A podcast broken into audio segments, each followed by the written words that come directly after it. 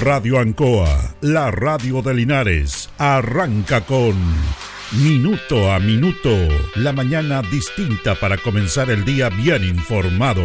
Es una gentil presentación de Óptica Díaz, ver y verse bien. Lubricentro Maife, todo en cambio de aceite. Consulta médica del doctor Daniel Guzmán, siempre más cerca de usted. La Super Veguita del Baratini, estamos cerquita de usted. Pernos Linares, el mejor y mayor surtido de pernos para usted. Black Car Linares, parabrisas y polarizados, trabajos garantizados y certificados. Pacífico 606. Panadería y pastelería Tentazione.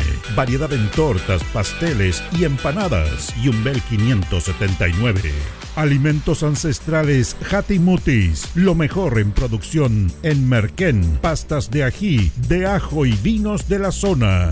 Aquí comienza Minuto a Minuto.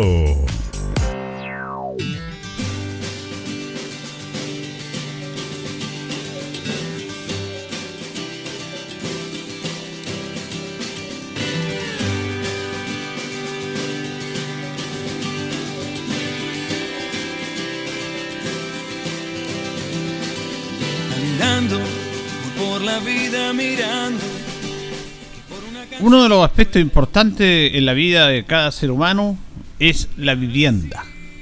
La vivienda, este techo que cobija a la familia, es una prioridad fundamental en el desarrollo de las personas una vez que salen de su casa, una vez que se casan o que son independientes, tener un espacio donde vivir y que sea propio. Chile tiene una gran deuda en este aspecto, mucha, mucha deuda.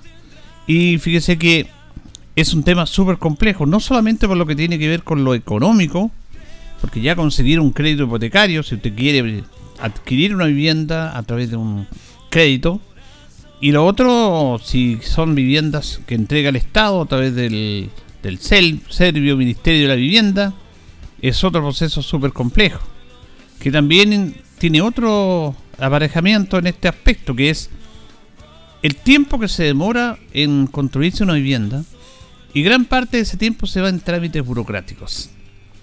Bueno, la, hace dos semanas atrás eh, conversábamos con el alcalde Mario Mesa en relación a este proyecto de Llanza, que ya todos sabemos que había impulsado el municipio, pero que un grupo de concejales que se oponía a esto, y que se opuso, y parte de la comunidad también a través de una consulta. Bueno, y se decía que no, que esto lo iba a comprar el gobierno, que iba a tener, se compraba el gobierno mejor, no con plata municipal, iba a ser mejor. Bueno, fueron a hablar con el ministro de Vivienda, quienes se decían que iban a comprar esto y no dio la palabra que iban a comprar el terreno. Vamos a ver. De aquí a cuatro años puede ser. Eh, se planteó esa posibilidad de llevar conjuntos habitacionales para que el ministro entendiera la necesidad de las viviendas en Linares y dijo que no, que vamos a estar atentos, en un proyecto interesante.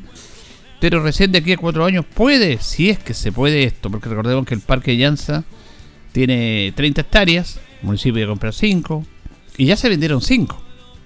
O sea, son 25 hectáreas.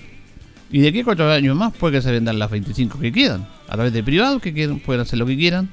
Bueno, dentro, por supuesto, de un, de un, de un paisaje y respetando el plano regulador. Pero es un trámite tremendo esto. Tremendo, tremendo. Es algo que poco se habla y hay muchas cosas aparejadas a esta situación. Eh, son cuatro años aproximadamente lo que se demora el construir una vivienda por parte de, del Servio, del Ministerio de Vivienda, a través de todos estos trámites. Hay una pesadilla que están viviendo 63 familias de allegados a lo Barnechea, agrupados en el Comité de Vivienda Movimiento por la Dignidad. La historia se remonta al año 2008, cuando estas familias encontraron un terreno fiscal desocupado en un cerro que miraba el Valle de la Dehesa. El segundo mandato de la presidenta Bachelet, las dirigentes de este movimiento lograron que el Estado se comprometiera a traspasar el predio para construir sus viviendas. Pero el gobierno cambió, cambió otro gobierno después y todo volvió a foja cero. Hubo que realizar nuevas reuniones con los recién asumidas autoridades que en principio no estaban de acuerdo con entregar el terreno. En Atisba Pro Bono se dice, es una agrupación, se apoyan familias y solicitamos audiencia con ministros y, el presidente Piñera. junto al alcalde de Lobarnechea, lograron revertir la decisión. Así en febrero del año 2022 y a pocos meses de entregar el mando, el mandatario ordenó el traspaso del predio, lo que va a beneficiar al movimiento por la dignidad y a comités del Cerro 18. Han pasado más de dos años y ni siquiera existe un proyecto. El plan regulador comunal de Lobarnechea no permite viviendas sociales ya que la densidad está pensada para las grandes casas de la dehesa, así que el terreno sigue vacío. Hay que cambiar el uso de suelo y las autoridades optaron por el camino más lento, modificar el plano regulador comunal. El proyecto comprometido en el gobierno del presidente Piñera contemplaba casas con patio, que es la misma solución que tienen las familias de la dehesa, y ahora se ha informado que serán departamentos, lo que ha generado una enorme frustración en las familias de este movimiento sin casa. Y razones tienen. El departamento no es bueno o no es una buena solución para las viviendas sociales, ya que impide ampliaciones que siempre son necesarias en hogares vulnerables. Además, los espacios comunes se deterioran rápidamente y como la mayoría no tiene ascensor, se complica la accesibilidad para adultos mayores o personas con discapacidad. El municipio argumentó que las eh, casas ocupan más espacios con menos habitantes en relación con los departamentos. Sin embargo, el nuevo plan regulador destinó un 15% del terreno a un parque, lo que no tiene lógica si se considera que la Barnechea es la cuarta comuna de Santiago con más cobertura vegetal. Las áreas verdes sobran, pero los terrenos para vivienda social escasean con un déficit que supera las 3.000 familias. En consecuencia, si existe un predio disponible, lo lógico sería destinarlo exclusivamente para casas, para evitar el riesgo de hacinamiento, dejando plazas vecinales en vez de un parque. Para zanjar esta discusión, el Servio y el municipio decidieron contratar un estudio que explorara las distintas alternativas para localizar a las familias. Este trabajo tomará cerca de un año. Luego habrá que sumar otro año para aprobar el plan regulador y seis años más para diseñar las viviendas y construirlas. Si sumamos todos los trámites, son 23 años desde que los dirigentes encontraron un terreno. Han pasado tres gobiernos donde se cambian las reglas del juego. Las familias han debido vivir allegados o pagando arriendos carísimos para no moverse de la comuna donde nacieron y se criaron. Otros no pudieron hacerlo y se movieron a la periferia, rompiendo sus redes familiares han muerto dirigentes y otros están gravemente enfermos y angustiados. Este retraso se repite en cientos de casos, lo que refleja la indolencia de algunos funcionarios y autoridades que siempre encuentran explicaciones para tramitar, pero no para cumplir el sueño de la casa propia, que se ha transformado en una pesadilla para las familias más pobres de Chile por culpa de un burocrático indolente Estado. ¿Está leyendo esta crónica? que refleja absolutamente lo que pasa en este tema de la vivienda, cómo personas y familias son discriminadas en este aspecto. ¿Qué es lo más importante cuando se quiere construir una vivienda? El terreno. Si usted no tiene terreno, no puede hacer una vivienda. Aquí está el terreno. Está el terreno. Y fíjese que no se ha podido hacer nada. Ni siquiera hay un proyecto para diseñar esta vivienda. Estas personas están agrupadas desde el año 2008, organizadas como le pide el Estado, para que se organicen en los comités habitacionales, consiguieron el terreno, después que cambió el, primer pedido de la presidenta Bachelet, eh, el otro gobierno dijo no, consiguieron convencer al gobierno de que les entregara el terreno. Bueno, y no ha pasado absolutamente nada. Trámites, trámites, y más trámites. Esta es la realidad de este Chile para muchos chilenos, para muchas familias que tienen que vivir de allegados, que tienen que pagar arriendos, que están con la inseguridad hasta qué momento van a estar en esa casa, que les suben el arriendo cuando quieren, con todo esto inconveniente. No estamos hablando de las personas que tienen un arriendo y no pagan, ese es un grupo focalizado que no incide en lo que estamos hablando. Estamos hablando de la esperanza de estas familias, que algunos se han ido, porque este es un caso puntual, pero es un caso que es recurrente en todo el país. El Estado le dijo a las personas que no tenían su predio, que se organizaron a través de los comités habitacionales.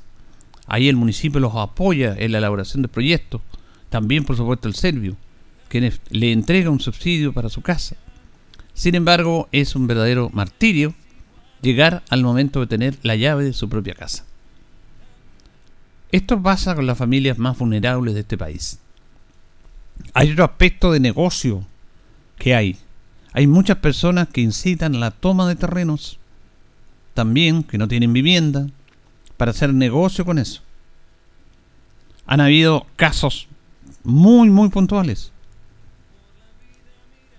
Por ejemplo, en Santiago, Miguel Nazur eh, dejó que muchas personas se tomaran su predio, lo tenía ahí, incitaba que se lo tomaran, no él, pero a través de su organización. Organización, él es un hombre de plata, que tiene empresas y todo. Y bueno, y como se instalaban la familia y que la policía y todo lo saque, la verdad es que es, es una mala práctica, se ve mal. Pero él no tenía ningún interés que se fueran, aunque estuvieran ilegalmente ocupando su predio. A él lo que le interesaba era a través de esta presión que hacían estas familias desesperadas porque no tenían casa, porque el Estado no le daba una solución, tomarse unos terrenos para lograr tener su casa. Y por lo tanto, el Estado, en este caso el serbio, negoció con los dueños de ese terreno. El dueño era el señor Miguel. Y empezó a ser millonario para venderle el terreno al serbio. Y así lo hacía, en varios predios. Y así lo hacen muchos.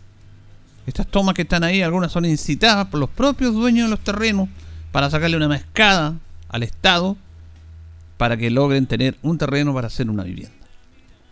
Fíjese que esto en Chile es impresentable. Que las familias tengan que tomarse terrenos para lograr tener una casa. La historia de las tomas es una historia grande y larga en Chile. Y era la única manera que ciudadanos trabajadores, pero vulnerables económicamente, que les alcanzaba solamente para, no para ahorrar, no para tener un segmento rico, sino que para tener lo básico, las necesidades de una familia, pero que en una casa podían proyectarse mejor. Bueno, esas personas tenían que tomarse un terreno porque el Estado no le daba soluciones. Y al tomar un terreno hacen una, hacen una presión y ahí obviamente cuando hay mujeres, cuando hay niños, aunque han habido desalojos, pero en su gran mayoría se busca una solución. Y esos terrenos que están vacíos se quedan después con el aspecto de los terrenos para tener una vivienda. Terrenos en Chile hay para hacer vivienda. Falta un catastro a propósito de, de lo que se está discutiendo, de la reforma y todo este tema. Y hay personas que tienen un montón de terreno, que hacen negocios con eso. Negocios. Hay gente que tiene una impresionante cantidad de casas. Cuando hay alguien que no tiene nada, que tiene que tomarse. Esa es la desigualdad que está en este país. Y aquí no se trata de ser eh, extremista y comunista, porque a algunos le, le, encanta encajonar a quienes opinan de esta manera diciendo, ah, estos son comunistas. Lo más fácil. Háganse cargo de un tema que es triste, que no tiene que ver con la ideología política. Tiene que ver fundamentalmente con la dignidad y el derecho de las personas que nacen en esta sociedad. Que tengan que andar tomándose terrenos para poder tener su casa. Y cuando tienen el terreno, ni siquiera son escuchados. Esta gente está del 2008 con un terreno y todavía no pueden hacer ni siquiera un plano para diseñar su casa. Es una vergüenza. Es una vergüenza lo que pasa en esta sociedad por estos aspectos. Yo le estoy contando de este caso. Más adelante les voy a poder contar de la cantidad de personas que tienen terrenos para ello, que negocian y que la verdad no pagan impuestos, porque eso es una ilusión, eluden el impuesto. La evasión es cuando usted no paga, que hay muchos en Chile que no pagan impuestos, pero otros eluden el impuesto con la ilusión. A través de estas figuras que realizan para no pagar impuestos y para llenarse los bolsillos de plata. Mientras las familias dirán, bueno, pero ¿qué tienen que yo con eso? Sí, pues si estamos en un, un estado que tiene que ser solidario, en el cual el Estado todos lo necesitamos. Y si la gente común y corriente paga el IVA, ¿por qué no lo pueden pagar ellos?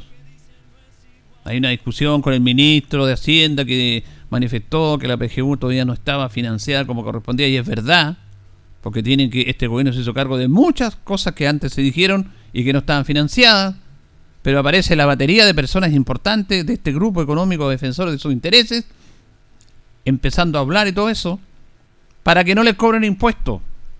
Chile es uno de los pocos países en el mundo en el cual la gran mayoría del sustento del Estado está con los que menos tienen, los que menos platas tienen.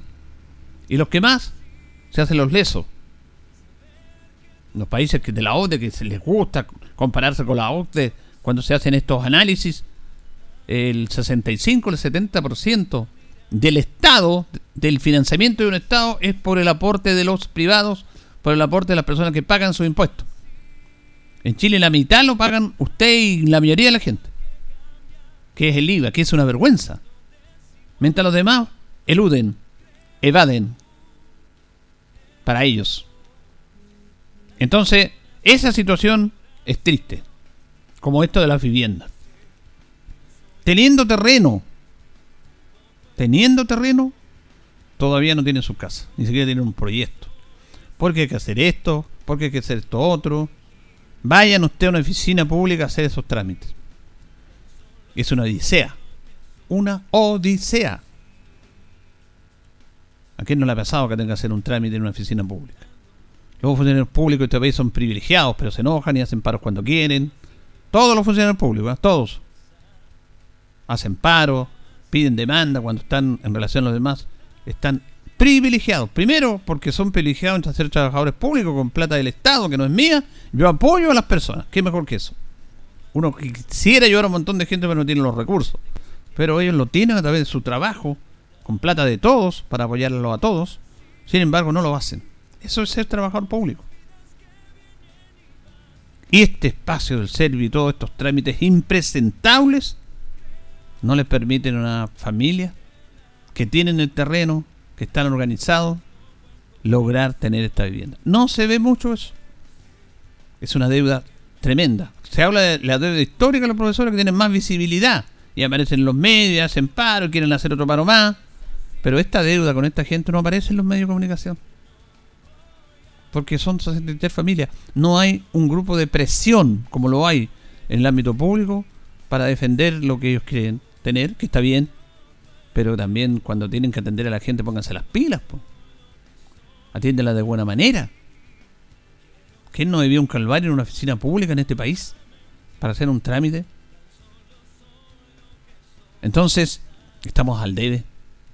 Y el, y el tema más principal es que se está al debe con las personas que más lo necesitan, que son las personas más honradas de este país, las más honradas, los que menos tienen porque se vincula la delincuencia al hecho de no tener oportunidades. No, el delincuente es un delincuente.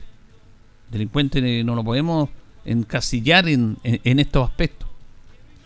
Las personas que trabajan, sacan la mure para tener su casa y que el Estado no les responde, ante esa gente tenemos que ponernos el apoyo permanente que debe estar el Estado. Para eso tienen el personal, que ganan harta plata, ganan bien, para eso tienen los recursos, que hay harta plata, pero los, los dejan de lado. Siempre lo han dejado de lado. Siempre ha sido así en esta sociedad. Y siempre tienen estos grupos de poder la explicación perfecta para decir, no, es que esto, es que lo otro, es que este, que este plan, que la ley, que esto y que lo otro.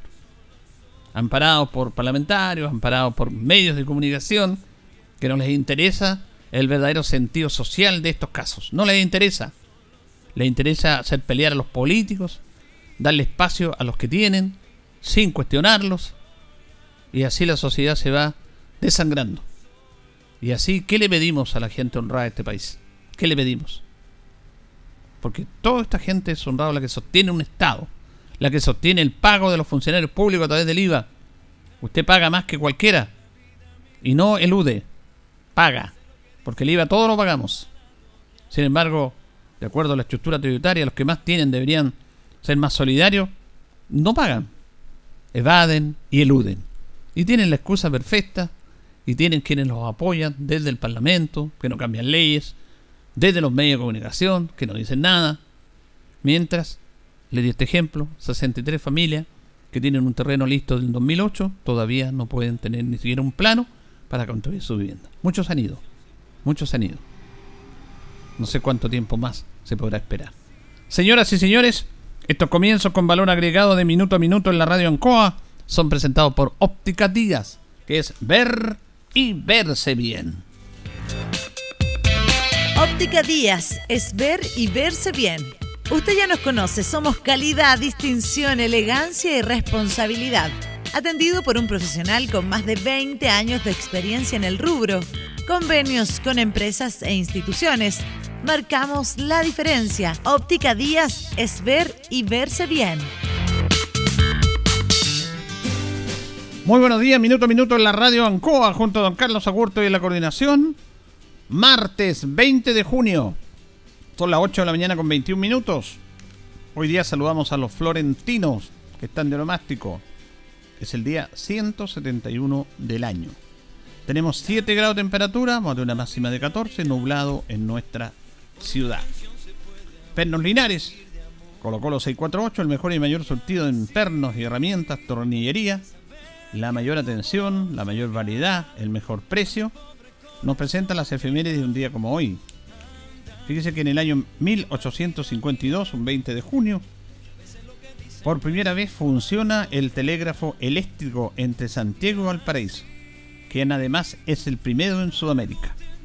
En el año 1919, un día como hoy, yo no sé si esto se irá a recordar aquí en nuestra ciudad, a los 67 años muere el catedrático, abogado, sociólogo Valentín Letelier Madariaga, que además fuera rector de la Universidad de Chile. Un día como hoy.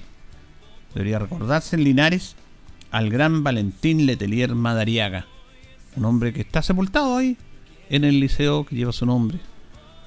Un hombre que fue, la verdad, un lujo para Chile y murió muy joven, ¿ah? a los 67 años. En el año 1922 se funda la Sociedad Entomológica, impulsando, impulsada por los científicos Carlos Parte, Flaminio Ruiz y Carlos Estuardo con el objeto de divulgar esta disciplina de biología en los insectos. En el año 1930 se dicta el decreto que crea la Fuerza Aérea de Chile como rama independiente de la defensa nacional. Las efemérides presentadas por Pernos Linares, que está ubicada en Colo Colo 648, la atendemos de lunes a viernes de 9 a 14, de 16 a 18, en los sábados de 9.30 a 13 horas. Recuerde que pernotecas hay muchas, pero pernos linares son un solo. Vamos a ir a la pausa, don Carlos, con nuestros patrocinadores.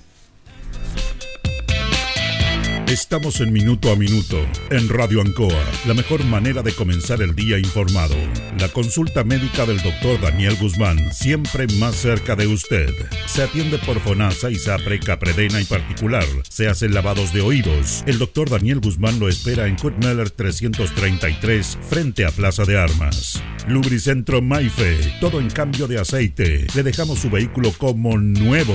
Personal calificado, una atención cercana, convenio con empresas e instituciones. Maife, el lubricentro de los linarenses, ubicado en Esperanza 633, entre Lautaro y Yumbel. Panadería y pastelería Tentazione, Yumbel 579. La mejor calidad y variedad en tortas, pasteles, brazos de reina, el mejor pan y todo en empanadas. Tentazione, estamos para servirle. Yumbel 579.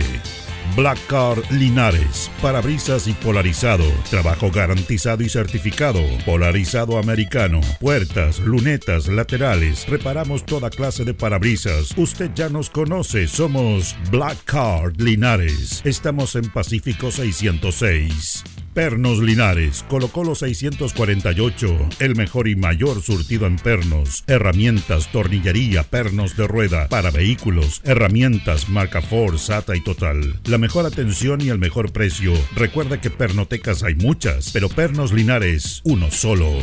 La Veguita del Baratini. Gran surtido en abarrotes, cecinas, panadería. Las mejores frutas y verduras. Estamos cerca de usted. Villa Arauco, esquina Hierbas Buenas. Abierto todos los días del año. El mejor surtido y calidad. La Veguita del Baratini. Los esperamos en Villa Arauco, esquina Hierbas Buenas.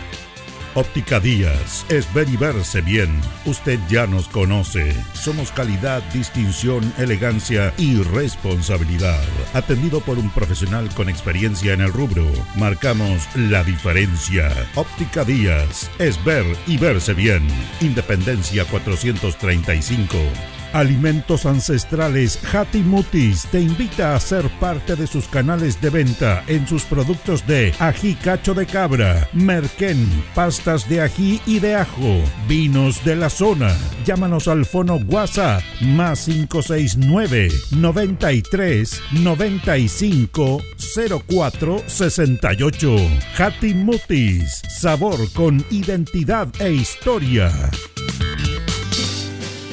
El concejal Cristian González lo invita a viajar por el tiempo. Historia, anécdotas, datos. Es una invitación del concejal Cristian González. Vamos a seguir con los premios nacionales de literatura. 1959 se otorgó este premio a Hernán Díaz Arrieta, conocido como Alona también, ensayista, crítico literario, redactor. Nació un 11 de mayo de 1891 en Buin Falleció un 24 de enero de 1984 a los 93 años. Su formación literaria es la de autodidacta. Se dedicó a la literatura de temprano. Tras cortas incursiones en la novela del año 1921, abrazó el ensayo y la crítica literaria, siguiendo así los pasos de Omar Emain, Emilio Besey. Trabajó para los diarios La Unión, El Imparcial, El Diario Ilustrado, pero su crónica literaria, primero La Nación, en tiempos de Lidero Yáñez, y luego en El Mercurio, fue sin duda su tribuna por excelencia de prosa amena y fluida, cultivaba principalmente un estilo y defendía la calidad de la escritura ante todo. Es por eso que algunos lo han calificado como el mejor prosista que Chile ha tenido. Desde su crónica pontificaba descubriendo autores, novelas o condenando a quienes no le parecían merecer el aprecio de la opinión pública. Su poder, llegó a ser tal que un libro se vendía o no de acuerdo al juicio de Alone. Fueron favorecidas por su influencia María Luisa Bombal, la mejor prosista del siglo, juicio de Alón, y Gabriela Mistral, de quien escribió una importante biografía. Eh, bueno, Hernández Arrieta, conocido como Alone, también escribió prosa y verso, La sombra inquieta. Prosa y verso fue su primera novela o su primera publicación en el año 1909. La, la sombra inquieta, Historia de una etapa vacía, El Lincoln de Liudu, Panorama de literatura chilena, muchas, muchas publicaciones. Su última publicación fue en la batalla política, en el año 1974. Ahí estaba eh, el Premio Nacional de Literatura, Hernán Díaz Arrieta, más conocido como Alone, en el año 1959. Bueno, vamos a... Había un incendio acá en el sector de Chupayar, que afortunadamente ya está casi controlado. Se ha hablado un poco de eso. Bueno, estamos en invierno, igual hay incendios forestales, pero tienen igual se trabaja para evitar su expansión. Vamos a escuchar a María Isabel Florido, ella es la directora regional de CONA, que se refiere eh, a cómo ha estado trabajando CONA en la detección y en el controlamiento de este incendio forestal en Chupayar. Estamos informando sobre el comportamiento del incendio Chupayar Pretil.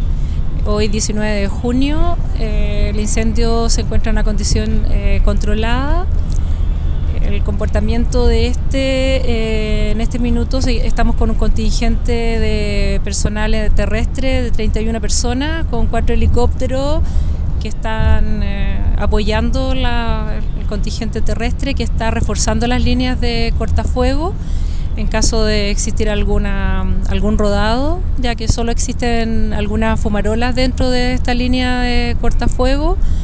Eh, estamos eh, esperando que con esta, con esta faena ya durante la tarde podamos dar por extinguido este incendio.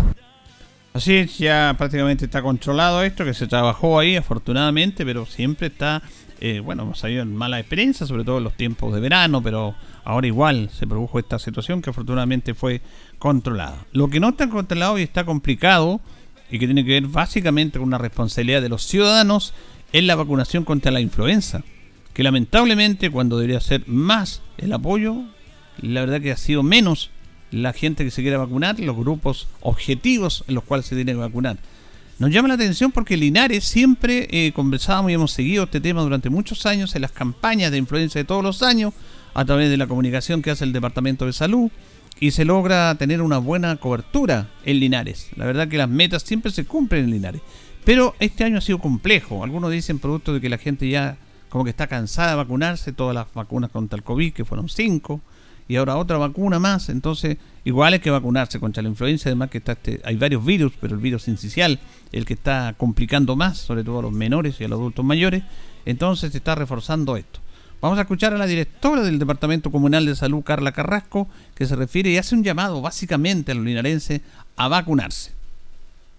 Queremos hacer un llamado a nuestra comunidad a acercarse a nuestros puntos de vacunación, principalmente nuestros adultos mayores, ya que nuestras coberturas están bastante bajas este año. Es preocupante para nosotros como Departamento de Salud tener estas coberturas tan bajas, ya que se esperan pic estas próximas semanas de influenza.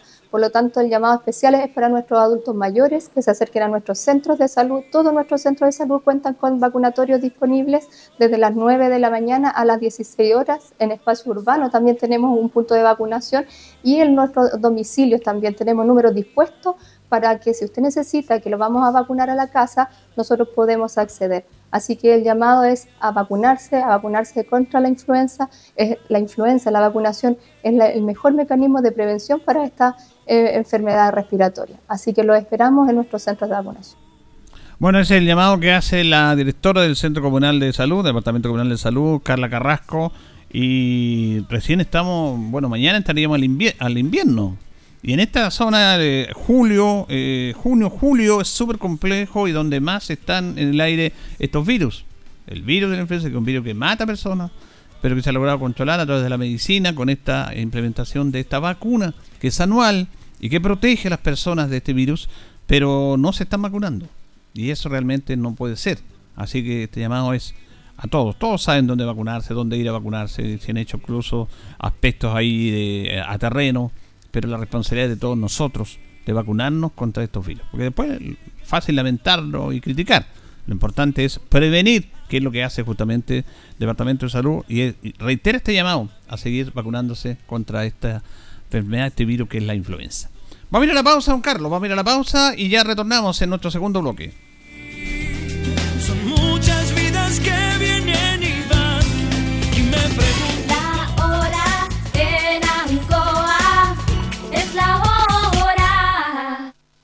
las 8 y 32 minutos.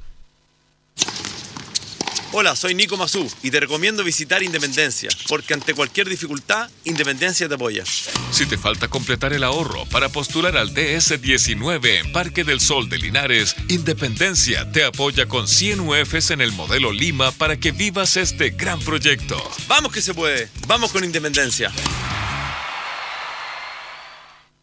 Si eres fanático de la música del recuerdo, este domingo 25 de junio desde las 22 horas en Casino Marina del Sol, te invitamos a evocar grandes momentos junto a la agrupación Vinilos. Los éxitos de los 70 y 80 con uno de los mejores conjuntos en su estilo y en vivo. Grupo Vinilos para revivir grandes épocas de la música. Te esperamos. Más información en marinadelsol.cl. Casino Marina del Sol. Juntos, pura entretención. En CGE estamos comprometidos contigo. Si eres un paciente electrodependiente o tienes un familiar en esta condición, regístrate en www.cge.cl. Podrás acceder a los beneficios definidos en la ley y contar con una atención personalizada a través del número exclusivo 800-203-180. Recuerda el número 800-203-180 y no olvides registrarte en nuestra página. CGE, entregamos energía. Ruta 2000. Muévete rápido, cómodo y seguro. Muévete con la calidad de Ruta 2000, la flota más grande de la región. Súbete a un Ruta 2000, la mejor opción. Rapidez, seguridad, cordialidad. Ruta 2000. Llámanos al 73 2 21 2000. 73 222 2000, 73 222 2001, 73 233 0911. Prefiera Ruta 2000. Ruta 2000. Elígenos porque simplemente somos los mejores. Llegó a Linares la señora Elena, orientadora, consejera tarotista con estudios en Europa y Centroamérica ella le garantiza soluciones a problemas de pareja. Hace todo tipo de trabajo en forma absolutamente confidencial. Se cancela después del resultado. Confíe en la seriedad, responsabilidad y profesionalismo de la señora Elena. Atiende de lunes a viernes en su domicilio particular. Solicite su hora al más 569 63 88 49 24.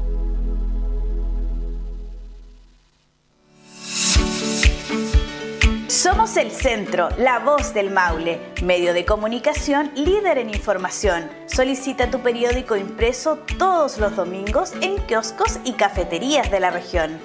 Búscanos en arroba elcentro.cl en Instagram y Facebook. Nuestra página web www.elcentro.cl arroba elcentro.cl en Twitter, El Centro TV en YouTube.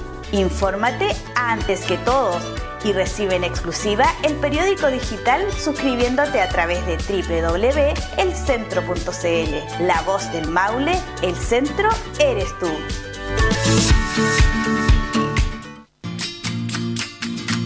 Aún tenemos música chilenos. Programa dedicado al mundo agrícola en Radio Ancoa de lunes a viernes desde las 12 horas. Reforzamos nuestra identidad.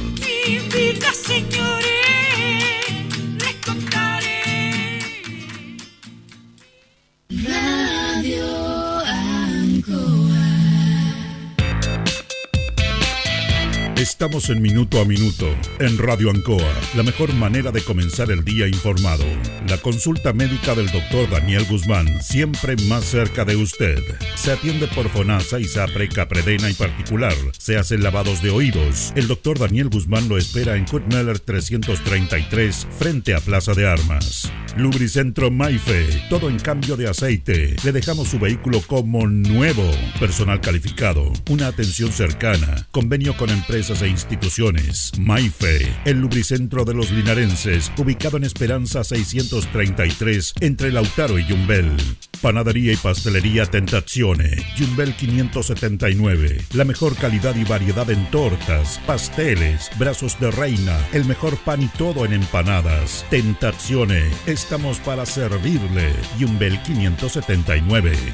Black Car Linares, parabrisas y polarizado, trabajo garantizado y certificado, polarizado americano, puertas, lunetas, laterales, reparamos toda clase de parabrisas. Usted ya nos conoce, somos Black Car Linares. Estamos en Pacífico 606. Pernos Linares, Colo Colo 648, el mejor y mayor surtido en pernos, herramientas, tornillería, pernos de rueda, para vehículos, herramientas, marca Ford, SATA y Total. La mejor atención y el mejor precio. Recuerda que pernotecas hay muchas, pero Pernos Linares, uno solo. La Veguita del Baratini. Gran surtido en abarrotes, cecinas, panadería. Las mejores frutas y verduras. Estamos cerca de usted. Villa Arauco, esquina Hierbas Buenas. Abierto todos los días del año. El mejor surtido y calidad. La Veguita del Baratini. Los esperamos en Villa Arauco, esquina Hierbas Buenas. Óptica Díaz, es ver y verse bien. Usted ya nos conoce. Somos calidad, distinción, elegancia y responsabilidad. Atendido por un profesional con experiencia en el rubro, marcamos la diferencia. Óptica Díaz, es ver y verse bien. Independencia 435. Alimentos Ancestrales Hatimutis te invita a ser parte de sus canales de venta en sus productos de ají cacho de cabra, merquén, pastas de ají y de ajo, vinos de la zona. Llámanos al fono WhatsApp más 569 93 95 04 68. Hatimutis, sabor con identidad e historia.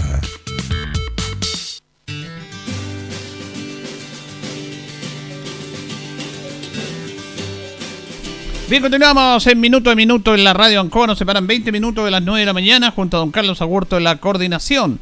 Vamos a saludar al abogado eh, Francisco Durán Ramírez, que lo tenemos en línea. ¿Cómo está, Francisco? Buenos días. Gusto saludarte, Julito, saludar a Carlos y también a todas las personas que hoy día nos escuchan. Bueno, varios temas que vamos a conversar. Primero le quería preguntar sobre esta, ya que se reitera en todos los gobiernos y que mucha gente dice que esto ya no sirve para nada, que que es un tema que es una crítica incluso contra los parlamentarios, porque hay instancias, pero bueno, el, usted sabe cómo es la política, esta acusación constitucional que se ha presentado tiene que aprobarse todavía por un grupo parlamentario sobre el ministro o contra el ministro de Educación, Marco Ávila. Oye, bueno, antes de eso, esta semana se anuncian lluvias, Sí. así que ahí hay que prepararse bien pa- para eso. Y, par- y creo que parte lloviendo hoy día, Julio, y termina la próxima semana. No le ponga tanto color, po. No, si yo estuve mirando el... Bueno, yo no sé si serán tan precisos, pero por lo menos hasta el lunes de la otra semana va a haber lluvia, en una semana que es bien particular porque ya mañana enfrentamos un feriado y el Lunes también enfrentamos otro.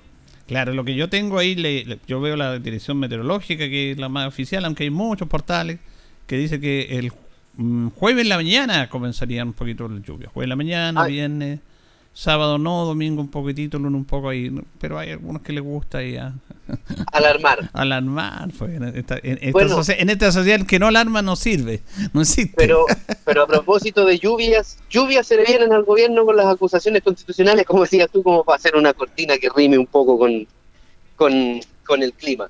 Claro, Bueno, per- sí, perdón, porque justamente ellos también, sobre todo los republicanos, habían amenazado con una acusación contra la ministra de Salud y que tenía que ver con un modo de presión para que saliera el subsecretario Arao de, de Salud, previo- cosa que lo lograron. la- previo, previo a hablar de la acusación del ministro de Educación, yo creo que es importante analizar un poco también lo que pasó con la ministra de Salud. Sí. Eh, nosotros lo hablamos la semana pasada y en teoría las declaraciones de la ministra o lo que señaló también el subsecretario Arauz, que era el subsecretario que ella tenía, al final terminó siendo un castillo de naipe, se desparramó el naipe, se completamente. Ahí se nos va Francisco, ¿ah? A ver si lo retomamos porque él va en camino y se nos, se nos cortó ahí, claro. Eh, vamos a estar ahí atentos ahí porque va en, en ruta Francisco y se corta. Ahora estamos nuevamente al aire, Francisco. estaba en mi mejor alocución poética cuando se cortó. No, lo que, te, lo que te decía yo es que todo esto hay que mirarlo a la luz de lo que pasó con la ministra de Salud y de todo lo que sucedió con el subsecretario Arauz. Esto fue para ellos fue como un castillo de naipe, porque al final la misma ministra tuvo que salir a cortar esta situación es el domingo antepasado y, reconocer que finalmente no se utilizó esta integración entre el sistema público y el sistema privado y el gobierno nuevamente insistió en mantener a Arauz y ya finalmente la acusación constitucional iba en contra de la ministra de Educación si es que Arauz no caía. Y efectivamente la salida de Arauz hizo de que la ministra no saliera, no hubiera acusación constitucional.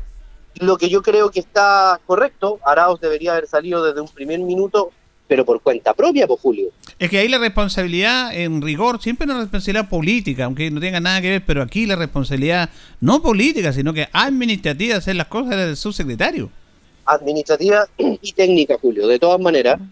Y, y en ese sentido también hacer eh, que la ministra hiciera el, el loco, po, porque la ministra repetía algunas cuestiones que en teoría no eran así, y eso fue complicado. Ahora, yo tengo una muy buena opinión de la ministra de Salud, creo que lo estaba haciendo bastante bien, a pesar de que las reacciones quizás no fueron totalmente completas, piensa tú que eh, la crisis sanitaria que hoy día estamos viviendo es una crisis total, eh, mucho más de menor envergadura que la que sucedió cuando se instaló el COVID en Chile.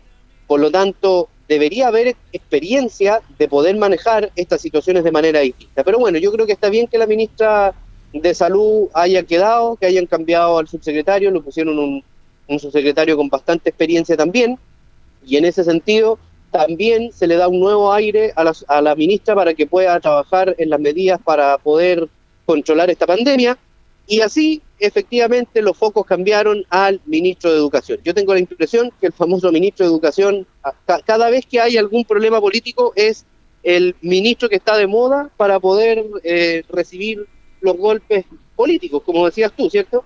Mire, eh, en eso tiene razón usted y esto eh, eh, pasa ha pasado en todos los gobiernos. Los ministros de educación es muy complejo, yo no sé, podrán hacer- Esto es una cuestión política nomás, esto es una cuestión política, yo tengo mi opinión, usted podrá dar la suya, pero eh, lo que le pasó a Yanna Proboste, lo que le pasó al ministro eh, Harold Bayer, eh, la verdad que Lavín, ¿te acuerdas que estuvo también como ministro de educación, la pasó mal? Es complejo esta cartera. Ahora, sí, fíjate que yo ayer estuve escuchando algunos argumentos respecto de, de- lo por qué se le está acusando al ministro de Educación. Yo te debo decir que creo que el 80% de las cosas que le están acusando mm, ocupan espacio y abultan principalmente la petición. Pero hay dos cuestiones que son realmente eh, preocupantes y no solamente tienen que ver con la acusación constitucional, sino que con respecto de lo que se va a hacer hacia el futuro. Salió hace un día atrás, hace- yo no sé si lo compartiste ya con tus auditores, Julio, el tema de los resultados del CINCE. Ah, sí, sí, sí.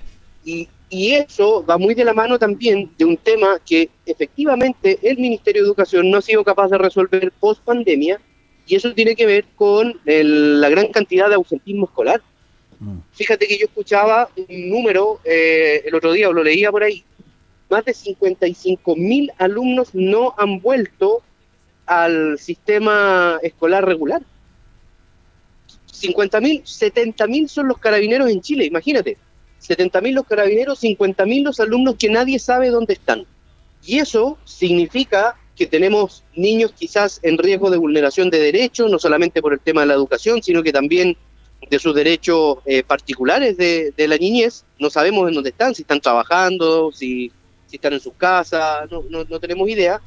Y eso genera una cuestión que yo encuentro que es tremenda, que para los próximos años estos niños no van a tener la posibilidad de poder nivelarse respecto de quizás los que somos más adultos o quizás de los que van a enfrentar el proceso escolar completo.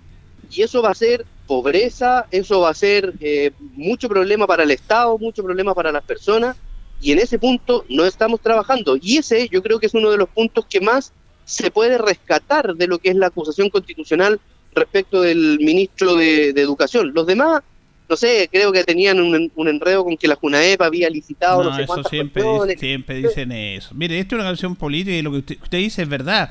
Pero estos 50 mil no es de ahora, no es de este año que estaba eh, este ministro. Es la suma de años de deserción escolar de hace mucho tiempo, no solamente de ahora. Eh, el ministro tiene que tener su responsabilidad, pero eh, imagínese, ¿y los profesores del mundo público? Si Ah, pero usted, usted no hacen clase y ya están, mire, ta- han iniciado las vacaciones y ya están diciendo choparo. Entonces, la, No, pero mira, ahí tú tienes razón. Sí, el número de la deserción escolar es eh, un número que viene en alza. Viene en alza, viene en alza en tiempo a esta parte. Claro, yo me, pero siempre hay un alza que es medianamente controlada. Yo no tengo claro el número de cuánto era la deserción escolar en los periodos normales, pero sí me acuerdo, y aquí dirán, este es Piñera Lover, que en una de sus campañas, Piñera lo que decía era, y me hizo mucho sentido, que había que luchar contra la deserción escolar. Y uno no lo ve como tema, pues Julio. No, Para uno, no, uno no piensa que todos los niños están eh, yendo al colegio, Exacto. en fin, será un porcentaje menor. Claro, ¿dónde está el problema? Y aquí lo voy a unir con lo que tú estás diciendo. El problema está en que estos niños eh, subió el porcentaje post pandemia, pero tenemos una serie de interven- intervinientes intermedios que en realidad colaboraron en que esto fuera así y que hoy día están mirando para la muralla con las manos en los bolsillos. po. Exactamente. Y Esa- silbando. Hay una, responsabilidad política, pero también del gremio de los profesores. Los O profesores, sea- los profesores nunca son autocríticos, yo respeto a todos los profesores, lo he dicho, pero es una verdad. No quieren que eva- ser evaluados, eh, están movilizados permanentemente y también ellos tienen una responsabilidad en este aspecto. Oye, pero a mí me impresiona eso porque en teoría hoy día, a ver, cuando estaba la pandemia, quien era más duro con respecto a la tasación de los hechos era el colegio médico. ¿Te acuerdas cuando Ah, estaba sí. etcétera, etcétera? El colegio médico y el colegio de profesores. En realidad, bueno, el desconocimiento de cómo actuar en una pandemia hizo de que estas cosas realmente se, no se establecieron políticas públicas para recuperar la situación y hoy día tenemos un colegio de profesores y no un colegio médico, porque el colegio médico está mucho más eh, ponderado respecto de sus dichos, siempre alertando las situaciones sanitarias, pero tenemos un colegio de profesores, y esto es distinto a los profesores en general, que en realidad eh, son los que se abrogan de la posición del, del gremio de los docentes y que siguen aplicando las mismas prácticas. O sea, estos profesores que dirigen el colegio de profesores no han caído en la cuenta de que tenemos un problema a nivel nacional y en vez de ofrecer ayudas respecto de lo técnico, de lo docente y de la educación, están solamente ofreciendo trabas al sistema. Y, y esto, a- sobre todo a un gobierno que ha sido respaldado por el Colegio de Profesores. Entonces, esa cuestión a mí me parece muy compleja. Y al final del- de este recorrido, ¿quién paga por todo eso? Evidentemente, el representante político del Ministerio de Educación, es decir, el ministro Ávila. Exactamente, él el que pega el plato roto, como se dice, y también los niños, los niños que no que no van a clase, que están los paros, que tienen la incertidumbre. Por eso había una tremenda decepción del mundo público, eh, Francisco, usted debe, debe compartir conmigo, que se va al mundo particular subvencionado, porque la mamá dice, ya hace un pequeño esfuerzo más y al menos tenemos clase, porque así pasa todos los años, entonces hay una responsabilidad también. Oye, pero que de todas maneras yo siempre he creído que a excepción de la parte del lucro, que fue el tema más polémico, los colegios particulares subvencionados son colegios totalmente validados y que dan una muy buena educación.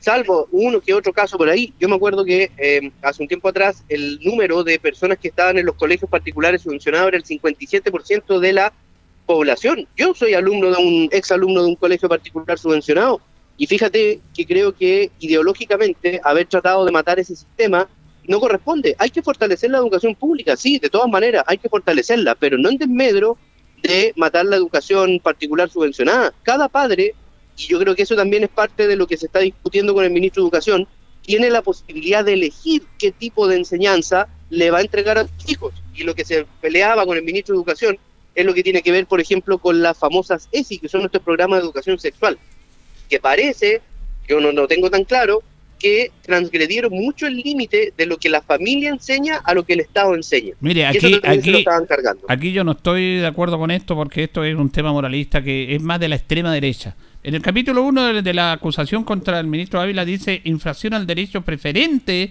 de los padres a educar a sus hijos en la jornada de educación no sexista. Todos sabemos que los padres no educan como corresponde a los hijos. La parte de sexualidad yo no la aprendí de mis padres, no sé si usted y varios. Y por eso es importante que el Estado, como corresponde, intervenga en educar a los niños respecto a un tema tan importante como es la sexualidad, pues. Entonces, no me venga que no, los padres nomás pueden educar. No, ese es un tema que ah, yo no estoy de acuerdo con eso. Yo creo que eso es correcto. De lo que tú estás diciendo, pero lo que hay que ver bien es el contenido, Julio. No, lógico. Y aparentemente el problema está en el contenido. Si la, educación sexual tiene que ser también impartida por los establecimientos educacionales, por gente especializada, en fin. Pero el contenido no puede ser un contenido, y eso yo me imagino que tú, a lo mejor como padre o, abuelo, no tengo idea, eh, tú también lo tienes claro, no puede ser un contenido que incentive a los niños quizás a eh, avanzar más allá de lo que su edad les permite. Y parece que por ahí estaba el problema. El problema estaba principalmente en la en el contenido de lo que se les estaba enseñando. Si yo creo que nadie se opone a que haya también un pilar de educación sexual, pero hay que tener mucho cuidado también con lo que a los niños se les va enseñando, sobre todo en esas edades, edades tempranas, Julio. No, sí, es por eso digo yo, el contenido debe ser cuidadoso, de prevención, no de incitar algunas cosas, en eso estamos, estamos de acuerdo. Eh, antes de terminar, porque nos queda poco tiempo, eh, no voy a dejar de preguntarle por la actitud del, del, del, diputado Miguel Mellado, que se las trae, pues entonces yo decía el otro día en una editorial, ¿cómo le vamos a creer a los políticos parlamentarios, que le hace muy mal a los políticos cuando este señor va a esta reunión y dice que él no tiene idea y condena estos actos y cuando va se encausa que está acorralado dice, no, si yo lo hice, pero no me avergüenzo. Que, independiente, independiente del color político, Francisco, esto le hace mal a la credibilidad del mundo político. No, esto, eso fue un desastre. Yo, yo lo digo, eh, bueno, a mí que me tocó y me ha tocado también tener cargos públicos en donde la principal amenaza siempre tiene que ver con lo vamos a grabar, lo estamos grabando. muchas, muchas veces a mí me grabaron, yo me daba cuenta, me grabaron de manera sin autorización. Y eso es un delito. Y yo, yo que me daba cuenta, yo decía, bueno, yo no doy autorización, no me da exactamente lo mismo, pero yo no doy autorización para que me graben porque lo primero y la primera señal de decencia es pedir autorización. Lo segundo, yo también no tenía problemas con eso porque en teoría uno no estaba hablando cuestiones que fueran eh, privada descabellada, se estaba hablando de servicio público, de trabajo, en fin, nada lo mismo. Pero hay códigos que hay que respetar. Lo de Mellado, que es de mi partido, yo creo que realmente eh, es un sobregiro. Mellado venía hace rato sobre, sobregirado, a mí me llamaba la atención porque uno, uno mira a los parlamentarios y yo decía, bueno, este parlamentario es de la Araucanía, tiene todo el conflicto encima, pero en teoría no solamente tú solucionas el conflicto hablando y hablando y hablando sin mm. parar de cuestiones que tú al final termina repitiendo, repitiendo.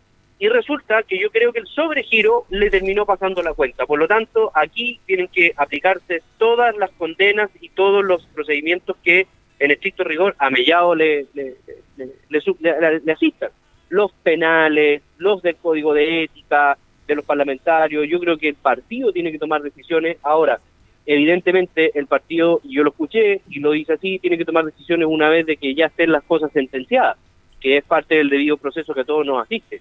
Pero ya hay una condena previa. Esto, esta cuestión él asumió que había sido así y como te digo, me parece que es parte del sobregiro que muchas veces los políticos mantienen respecto de su actuar. Tiene razón usted porque nos comentaba acá, inclusive aparecía en todos los puntos de prensa, él permanentemente hablando, hablando, hablando, hablando, hablando. Y como bien dice usted, le hizo mal eso. ¿ah? Ahora a mí me parecía muy extraño porque Mellado además es un hombre mayor. Mm. La inexperiencia o, no debería haberle afectado, o por último, un hombre mayor, uno podría pensar que también es más prudente. Pero mire, él, él, tiene, él tiene un historial que no es muy bueno tampoco, de esto. Hay una situación de unos cheques protestados que se lo sacaron en campaña, él lo negó y después dijo que sí, que era verdad. Estuvo, en, ah, estuvo en Argentina cuatro o cinco años para evitar algún tema legal también. Entonces, tiene su historia el hombre, tiene su historia. Tiene su, tiene su historia y tiene ahí sus grabaciones. Hay, un, hay, un hay un término que dice, por la boca muere el pez. No, pero eso es realmente condenable. ya cuando hay que condenarlo.